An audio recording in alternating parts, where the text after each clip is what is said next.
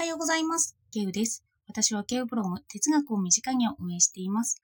主にツイッターで活動しています。少し知について、知識についてまたちょっと考えたので、それを述べていきたいと思います。危ない法哲学とか本にもよって考えていますので、よかったらお付き合いください。ソクラテスは対話を説いた人物です。哲学の元祖と呼ばれるような人ですよね。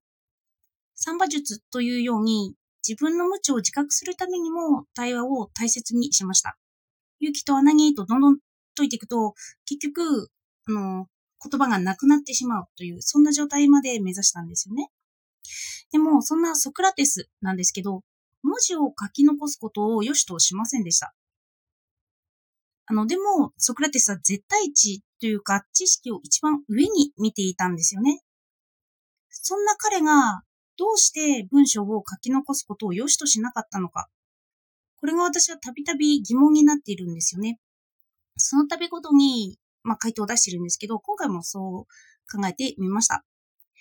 これはソクラテスが死ぬ時に関係してるんですけど、ソクラテスは一人一人にソクラテスの無罪を言っていけば納得されるだろうと述べていました。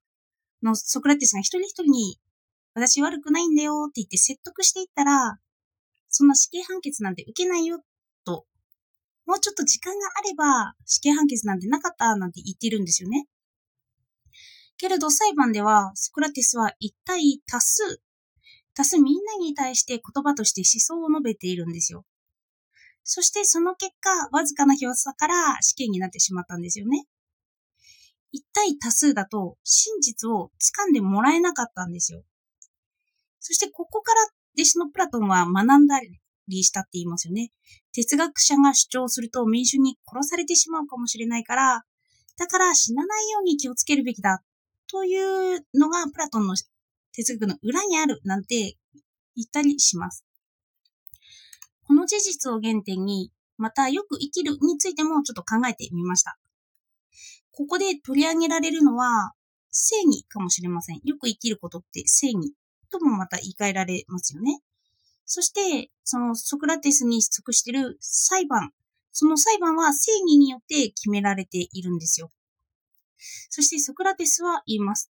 もし一人一人に対して対話ができていたら、私は死刑になることはなかっただろうと。私としては、どうしてという混乱がいつもソクラテスにはあるんですよね。書き言葉を残すことを良しとしなかった。でも、ソクラテスは主治主義で知を最も良いものとした。絶対的な善がある。絶対的な知というような徳がある。ソクラテスはこのように示したのに、どうして確定した文章はダメだと言ったのか。さらに民衆に対して、一人ではなく多くの人に語ることを良しとしなかったのかということなんですよ。もし絶対的な良いものなら、書き記してもいいはずだと今の私たちは思いますよね。でも書かなかった。さらにソクラテスは対話を疑問視していたという事実もあります。ずっと対話を重ねていきますよね。そしてその対話の最終的に目指すところは沈黙だったそうなんですよ。お互いが納得する。そのようになった時言葉は消失して、さらに目的も果たされると言います。だから、その行為と逆の言葉によって記すという、まあ、言葉を残すことは良しとしなかったんですよね。絶対値というと、個人を考えないという価値観がありますよね、今だと。その絶対的にこれは正しいって押し付けられている感じがしてしまう。そして、その押し付けられると、途端にそれが悪になったりしてしまう。でも、ソクラテスの知というのは、善というのは、言葉を超えたことでもあったんですよね。ソクラテスの思想は言葉によって、あの、ソクラテス自身は書いてはいないんです。彼は、絶対的知識を良しとしたし、絶対主義的な側面があったということしかできないんですよ。実際に彼が行った、まあ死刑で死んでしまったということとか、こう三馬術を試みたということしか残ってないんですよ。なので、絶対的価値観、ソクラテスの絶対的価値観とは書き記せないもの。とソクラテスの態度や言葉からはそう判断できるんですよね。今でも善というものがあるとされているし、それによって裁判制度が成り立ってますよね。絶対値というと、個々人が無視されそうな感じは受けますよね。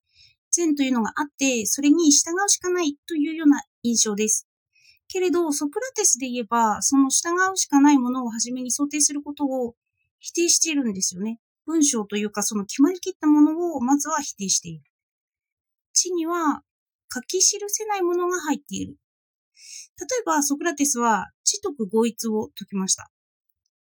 何が善で何が悪かをまずは学び、正しい徳の知識を身につけて、それを実行すれば幸福になれる。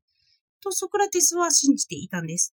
ソクラティスにとって知識と徳は同じものという考え方でした。もし心の部屋が訪れないなら、その理由は何徳が何かを知らないことだからだよと、ソクラティスは考えていました。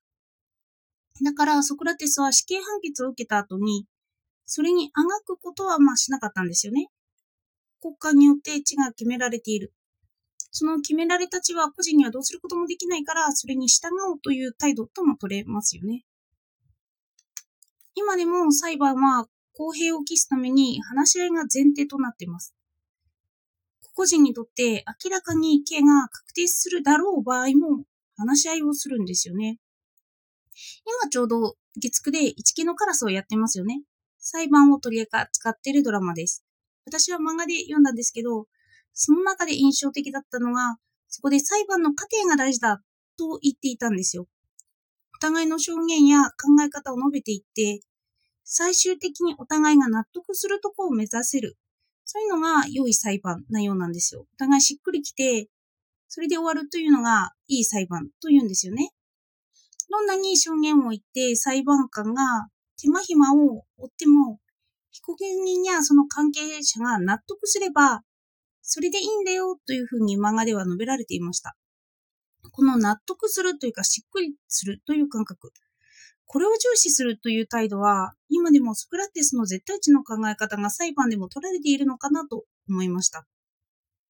今日も本で危ない法哲学を参考にしていますが、ソクラテスについて述べられている箇所も結構あったんですよね。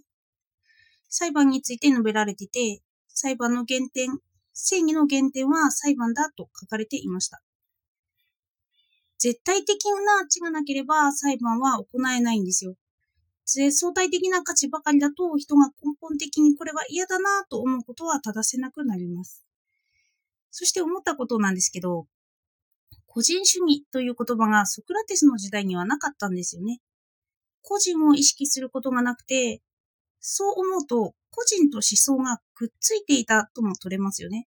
そう考えたとき、私たちはその言葉が生まれて、言葉が生まれて区別された以前は、その区別されるものがそのものにくっついていると判断しなくてはいけないのかもしれないと思いました。昨日、子供という概念が18世紀に発見されたものだと言いました。でも、なぜ発見されたのかというと、子供に対して良くないことが出てきたからなんですよね。だから、人間に対して大人と子供という区別ができた。それと同じく、ソクラテスは知と徳を一致させてた。それを私たちは分けて考えるように、もう時代とともになってしまっているけれど、善を考える場合は、それをくっつけて考えた方がいいんじゃないかなとだから言葉がなくなった状態を目指すのと、一番の賢者と言われたソクラテスが一致してもおかしくない状態になるのかなと考えました。変に自分の正義ばかりを主張していると、それは攻撃的になったり、暴力的になったりしてしまいますよね。そのような時に、そうやって絶対値の考え方をしっくりくるところだとか、感覚にまで落とし込む必要があるということが、まあ、ソクラテスから言えば言えるんですよね。日本だと偽善だろうという言葉もありますよね。でもそうなった場合に義が取り払われるまで議論をすればいいということなんですよ。それほど日本はあの議論というのが減っているのかもしれませんよね。話し合い自体をそこまでしなくなっているのかもしれないな。そのソクラテスが分けた、その、分けられた方を重視しているのかななんて思いました。では、今日もお聴きいただいてありがとうございました。